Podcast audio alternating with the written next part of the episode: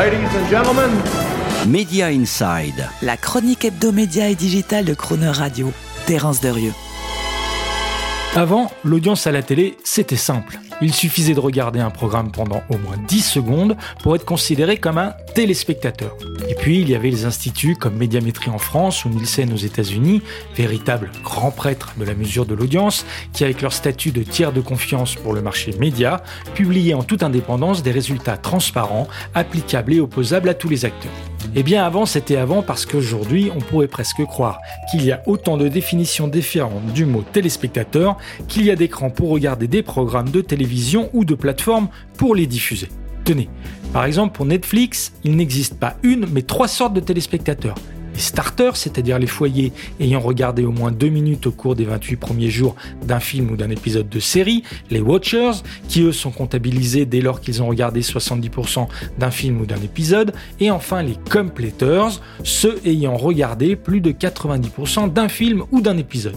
Pour mettre en place ces nouvelles catégories de téléspectateurs et les règles de comptage et de calcul de l'audience qui en découlent, les plateformes de streaming peuvent compter sur l'exploitation des données numériques relevées en permanence et accumulées à partir des consommations de programmes de leurs abonnés.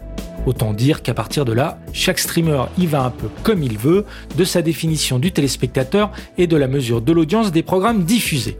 Cette situation générale est au global assez peu transparente, mais surtout elle procure de facto un gros avantage économique aux plateformes de streaming qui peuvent ainsi maîtriser et mieux piloter la communication sur leur performance d'audience auprès de trois acteurs qui sont clés pour leur business.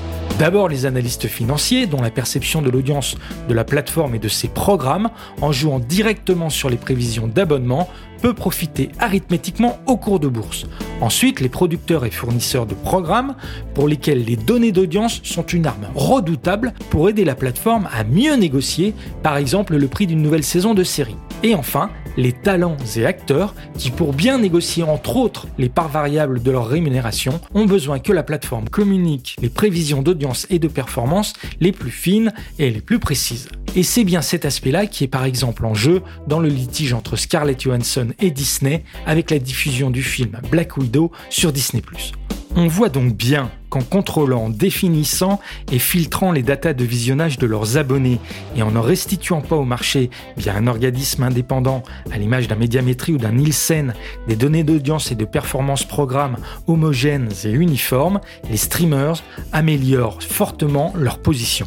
Organiser le plus tôt possible cette transparence ne pourrait que constituer un signal de maturité et d'efficience pour ce marché du streaming qui pèse désormais au niveau mondial plus d'un demi-milliard d'abonnés payants, donc encore plus de starters, compléteurs et watchers. Pardon, vous m'avez compris, je voulais dire d'un mot téléspectateurs. Retrouvez Media Inside chaque mercredi à 7h45 et 19h45 et en podcast sur le chronoradio.fr.